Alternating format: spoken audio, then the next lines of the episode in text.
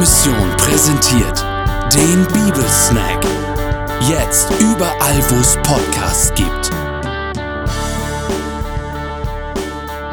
Liebe Hörer, heute melden wir uns mit der Folge 2 unserer Podcast-Serie Promission aus dem Studio Wilhelmsdorf von der Band Normal ist anders. Mein Name ist Matthias Rapsch, ich bin Evangelist bei Promission.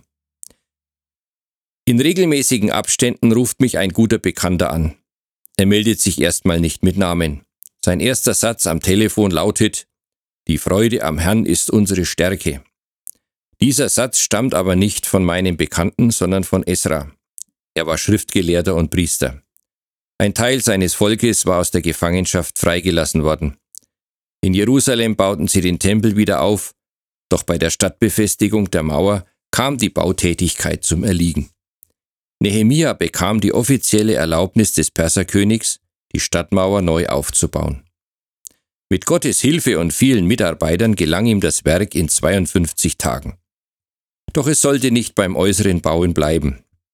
Der geistliche Aufbau lagen Nehemia und Esra sehr am Herzen. Darum versammelte sich das ganze Volk auf einem großen Platz.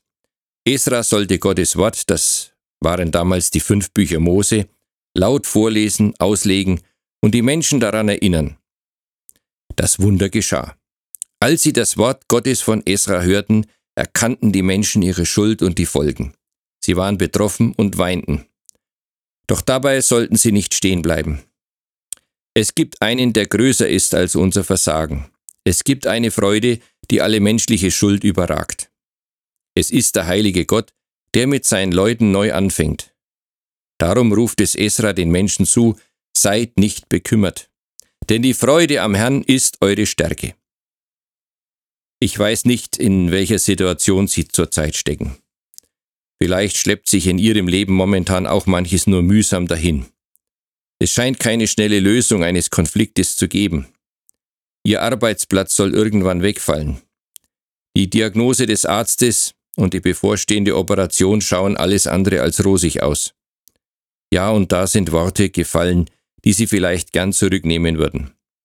Vielleicht haben Sie Dinge getan, die vor Gott und den Menschen nicht in Ordnung waren. Sie sind schuldig geworden. Das alles lastet wie ein schwerer Rucksack auf Ihnen. Wie gut, dass Gott uns die Gemeinschaft nicht aufkündigt. Wie gut, dass er sogar noch einen Schritt weiter geht als zu Zeiten Nehemias und Esras. Er verlässt den Himmel bei Gott und wohnt unter uns. Jesus teilt unser Leben ganz. Er wird ein kleines Kind in der Krippe, er wird ein junger Mann, der zwölf Freunde um sich sammelt, er spricht Worte, die Menschen faszinieren, er tut Wunder, heilt Kranke, speist Hungrige und weckt Tote auf. Dann geht er aufs Ganze. Er lädt unser ganzes Versagen, unsere Schuld und Sünde auf sich und stirbt stellvertretend für uns den Tod am Kreuz. Von dort breitet er die Arme aus und ruft uns zu, Kommt her zu mir alle, die ihr müde und beladen seid. Ich will euch erquicken, erfrischen und erneuern. Das Alte ist vergangen und vergeben. Ihr dürft neu anfangen. Wie geht das? Sie dürfen ihn beim Wort nehmen. Sie dürfen das, was sie bedrückt und belastet, vor Jesus ausschütten. Sie dürfen ihn um Vergebung bitten. Dann gilt ihnen der Zuspruch, wenn euch nun der Sohn frei macht, so seid ihr wirklich frei. Johannes Evangelium Kapitel 8, Vers 36. Da kommt echte und bleibende Freude auf, die über diesen Tag und dieses Leben weit hinausreicht.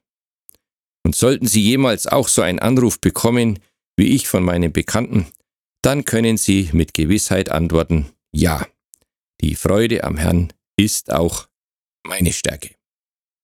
So wünsche ich Ihnen Gottes Segen weiterhin, bis wir uns einmal wieder melden mit der Folge 3 und wer noch Fragen dazu hat zu dem Gehörten oder auch Kontakt mit uns aufnehmen möchte, kann das gerne tun unter matthias.rapsch.promission-deutschland.de.